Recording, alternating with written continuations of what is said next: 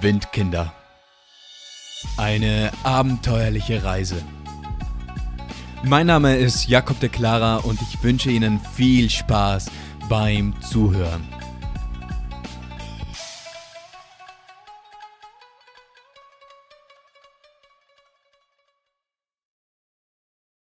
Egg, Kaffee und dunkle Gänge.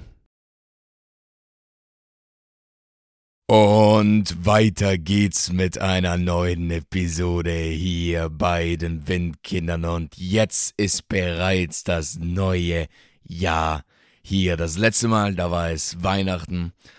Da gab es dann Weihnachtsglückwünsche. Und heute, da gibt es Neujahrsglückwünsche. Jetzt bereits der 2. Januar. Ich hoffe, Ihr hattet alle einen angenehmen Rutsch ins neue Jahr und dass das neue Jahr angenehm begonnen hat. Also auf ein neues, spannendes, aufregendes, tolles Jahr. Und wir werden sehen, was die Zeit so bringen wird. So, jetzt geht es weiter mit dem Podcast.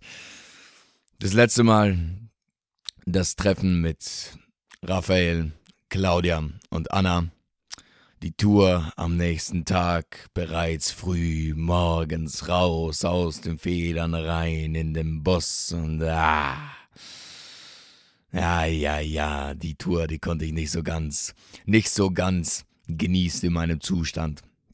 Danach ab in den Bus Richtung Süden, Richtung Ho Chi Minh Stadt, Richtung Saigon.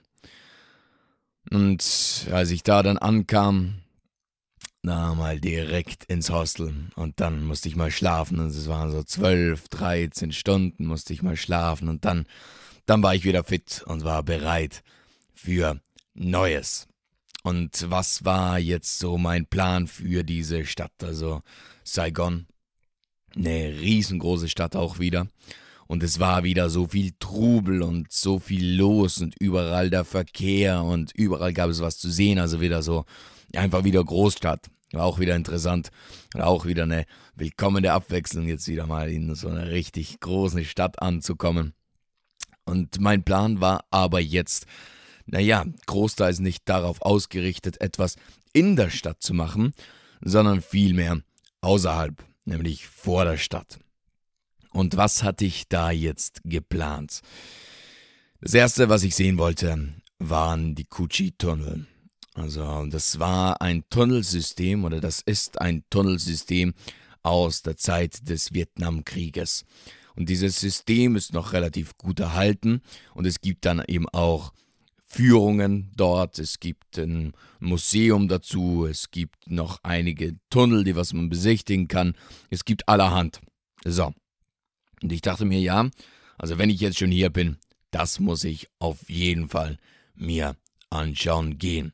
Und genau das tat ich dann an meinem ersten Tag in Saigon. Ich buchte mir ein Ticket für eine dieser Touren und dann ging's eh schon los. Und ich stieg dann ein in diesen Bus und saß dann da drinnen und war so, wow, das kann ein langer Tag werden. Warum? Naja, es war niemand so in etwa in meinem Alter da in meinem Bus drinnen, sondern es waren alle entweder sehr viel jünger. Also es waren ein paar kleine Kids drin und die, oh, ich sag's dir, die töteten alle meine Nerven ab, wirklich. Also die waren so, so anstrengend, die kleinen Kinder. Auf jeden Fall, die waren dabei und der Rest, der war, naja, sehr, sehr viel älter als ich. Also die gingen dann schon, schon so auf die 50 zu. Die war so, okay, mal schauen, was der Tag heute so bringen wird. Ich begann dann eben mit ein paar australianischen Lehrerinnen da zu quatschen und dann wurde ich so in ihre, in ihre Gruppe aufgenommen, in ihre Clique da und dann war ich mit ihnen so mehr oder weniger den ganzen Tag unterwegs und war auch ganz lustig, was die mir dann so alles erzählten und hin und her. Also, ja, hätte ich nicht erwartet. So. Und auf jeden Fall der erste Stopp bei dieser Tour. Der war dann nicht, da waren dann nicht die Tunnel oder das Museum oder sonst was. Nee, das war eine Kunsthandwerkstätte. Und diese Kunsthandwerkstätte, die war, naja, in gewisser Weise etwas sehr Besonderes. Denn eben dort arbeiten nur Leute, groß, also junge Leute, mit Beeinträchtigungen. Also geistigen Beeinträchtigungen, körperlichen. Und sie machen dann eben Kunstobjekte, also auch mehr oder weniger, man könnte schon beinahe sagen, so eben einzelne, naja, Designerstücke, die was dann eben verkauft werden und mit dem Erlös, der geht dann wieder hier in dieses Zentrum rein. Und naja, das Ding ist, warum wir jetzt da jetzt bei dieser Tour, genau bei dieser Tour über den Vietnamkrieg dort Halt machten, war jener, dass eben diese Kinder, die leiden unter den schwer oder unter den Spätfolgen von Agent Orange. Also ich weiß nicht, wer jetzt für wen von euch das jetzt ein Begriff ist, aber während dem Vietnamkriegs da verwendete man eben nicht nur Schusswaffen, nein, man verwendete eben auch chemische Waffen.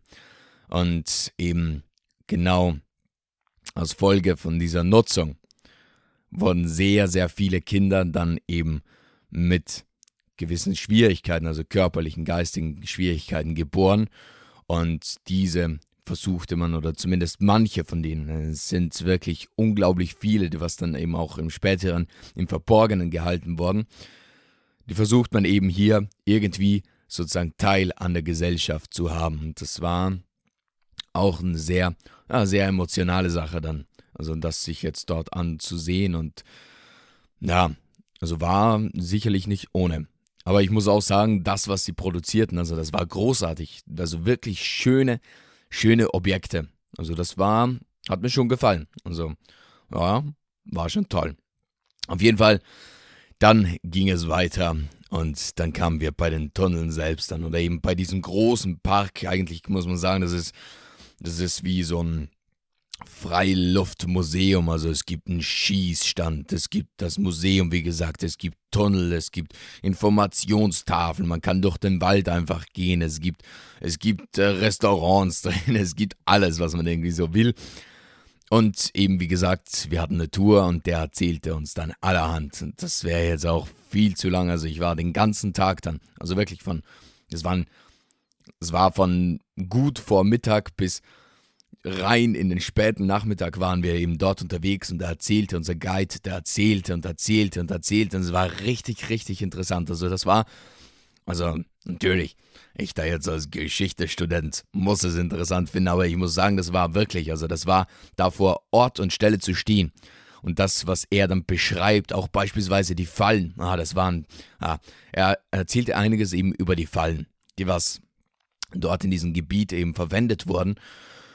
Und dann gleichzeitig, also es ist eine Sache, wenn mir jemand etwas erzählt, wie das aussah, wie, wie das funktionierte, aber dann gab es die dann eben echt, äh, jetzt auch so in, in Originalgröße, wurden die dann dort auch aufgebaut und dann konnte man sie eben versuchen. Also man steckte jetzt nicht ein, das Bein da rein oder so, oder, aber man konnte sie so ein bisschen bewegen, man konnte sie hochhalten, man konnte sie drehen, konnte sich genau ansehen und das war dann schon etwas Besonderes, muss ich sagen.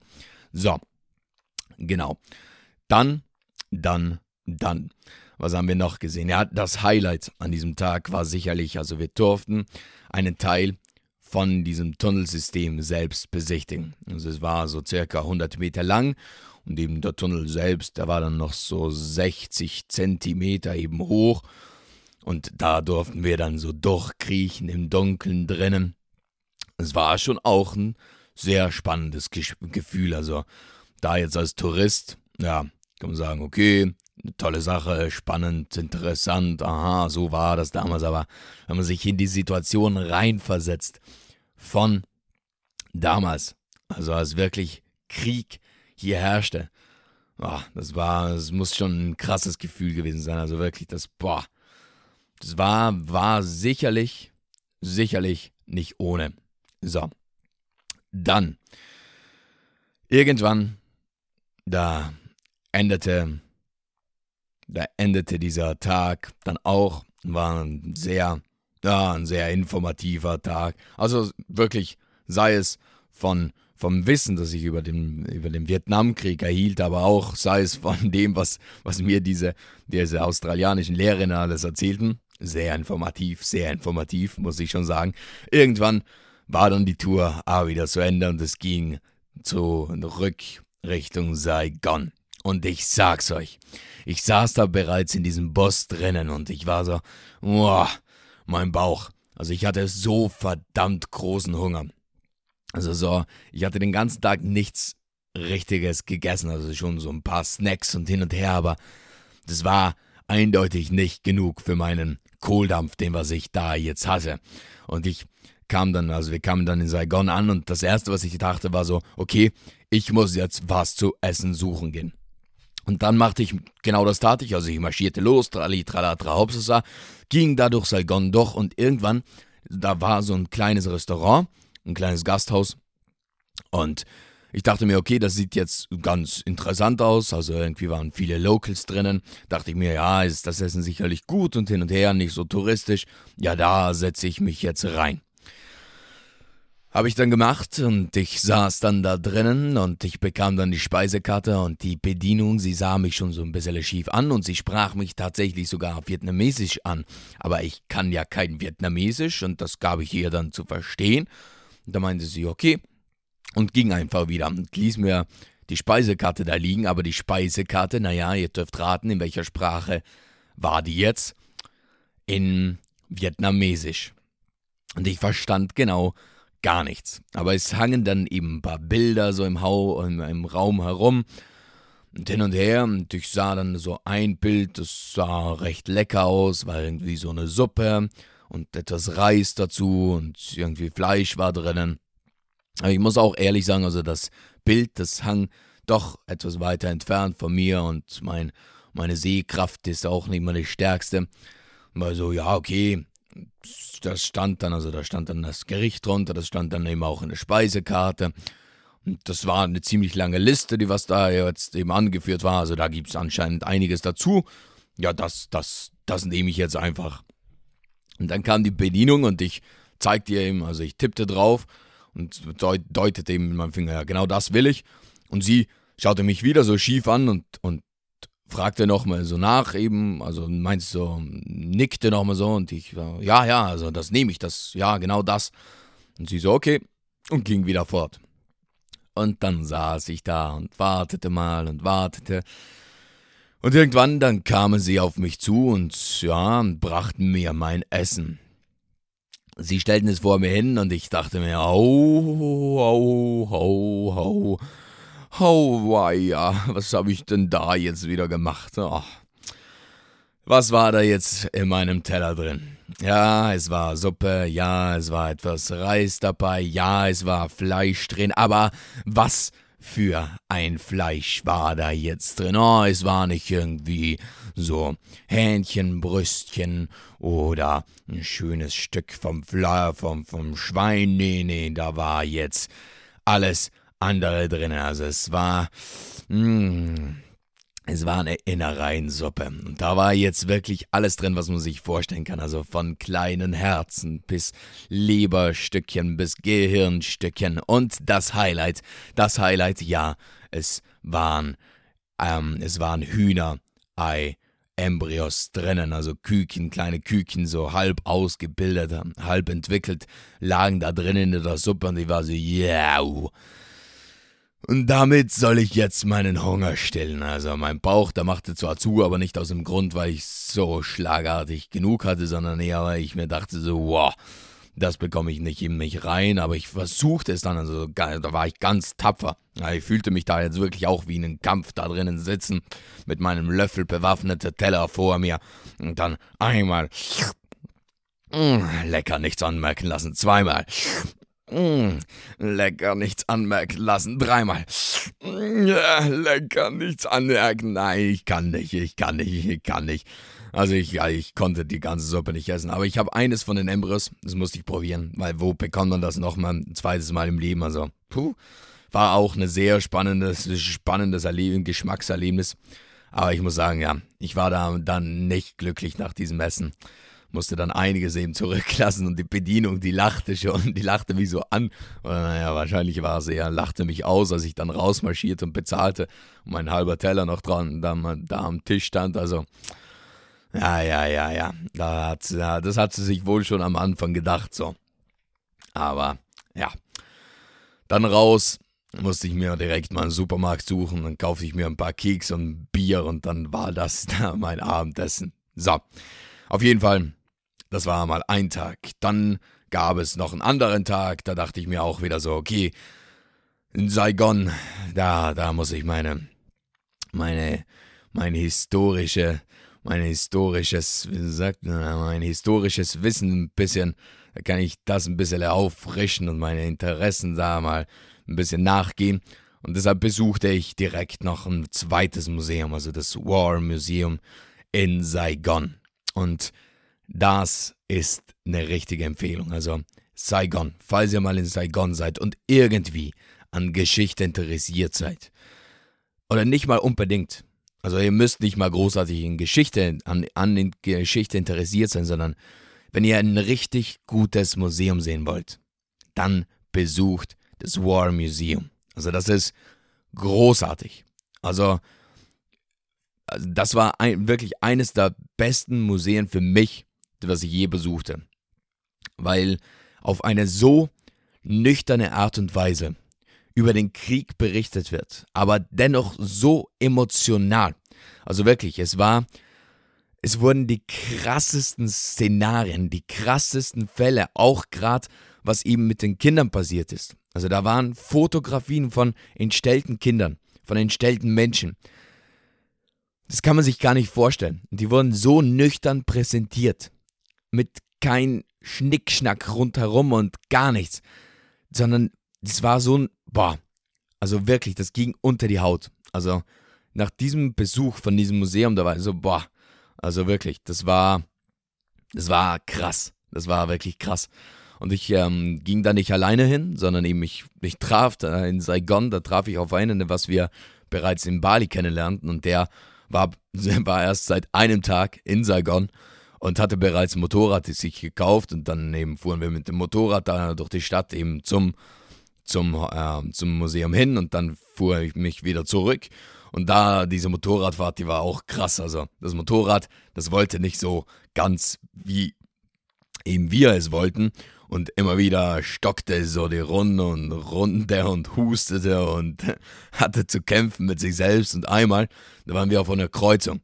Und er wollte nur ein bisschen Gas geben, aber das Motorrad, die Vorder-, der Vorderreifen, der ging dann hoch.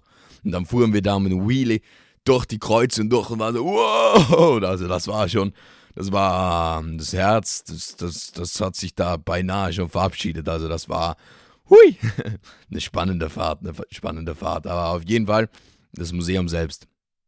Wirklich, besucht es, falls ihr die Möglichkeit habt, falls ihr mal in Saigon habt. Genau das ist meine Empfehlung. Sonst in Saigon selbst, ja, da äh, muss ich ehrlich gestehen, da erlebte ich jetzt nicht so viel Großartiges. Also eine Sache, ja, das war ganz, ganz eine feine Sache, da musste ich mal was Neues auch wieder ausprobieren. Ich dachte mir so, ah, ja, jetzt hatte ich schon Embryos in der Suppe drinnen. Jetzt kann ich mir auch mal einen Egg Coffee gönnen. Was ist ein Egg Coffee? Naja, das ist ein Kaffee mit einem rohen Ei drinnen. Also es schwimmt jetzt nicht da oben drauf, sondern wird schon eingearbeitet, aber war jetzt auch eine ganz spannende Sache. Dann gab es mal einen Egg-Coffee. Das war ein ziemlich leckeres Erlebnis dann. Also da, da schmeckte mir das Ei dann schon wieder besser, muss ich ganz ehrlich sagen. Aber sonst, naja, ich erlebte da jetzt nicht so viel Großartiges. Und das war jetzt auch irgendwie so das Ding.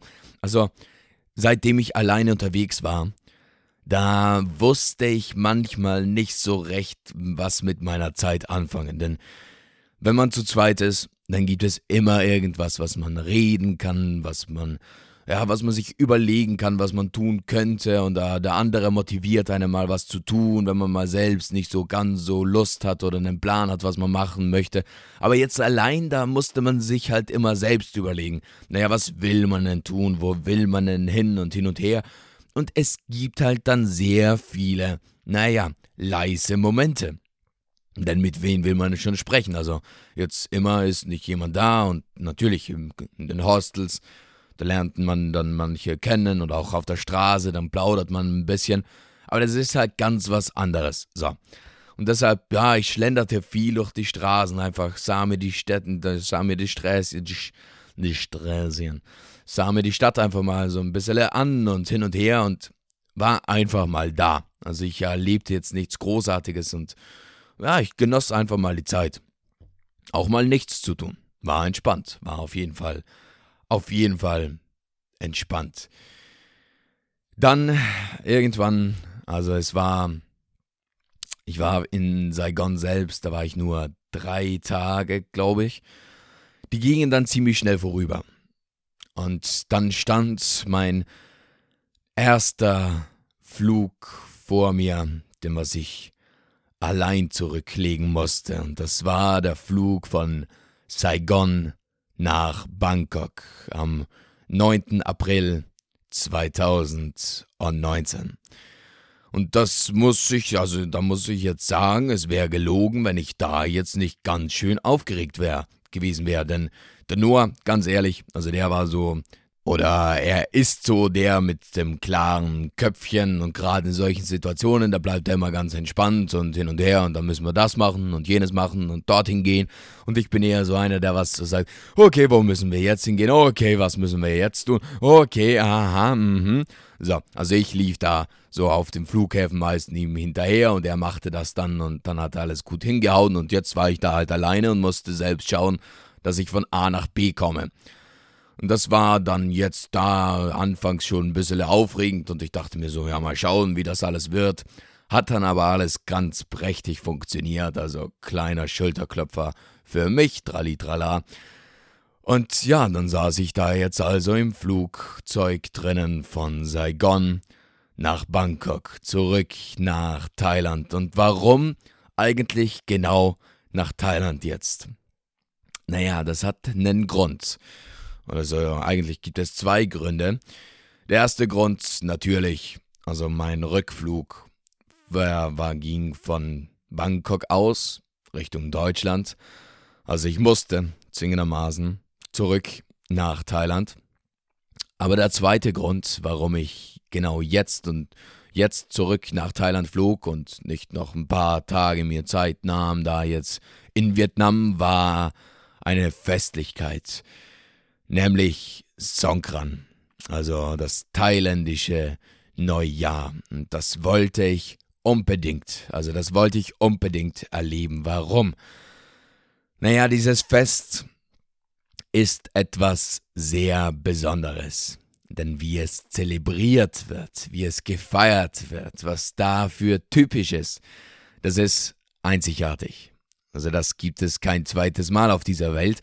Und ich dachte mir, genau das will ich erleben. Also diese Gelegenheit, genau jetzt zu diesem Zeitpunkt, genau in diesen Tagen, denn es sind mehrere Tage, die was da gefeiert werden, jetzt die Möglichkeit eben in diesen Tagen in Thailand zu sein. Das kann ich mir nicht entgehen lassen. Und deshalb wollte ich zurück nach Thailand, nach Bangkok.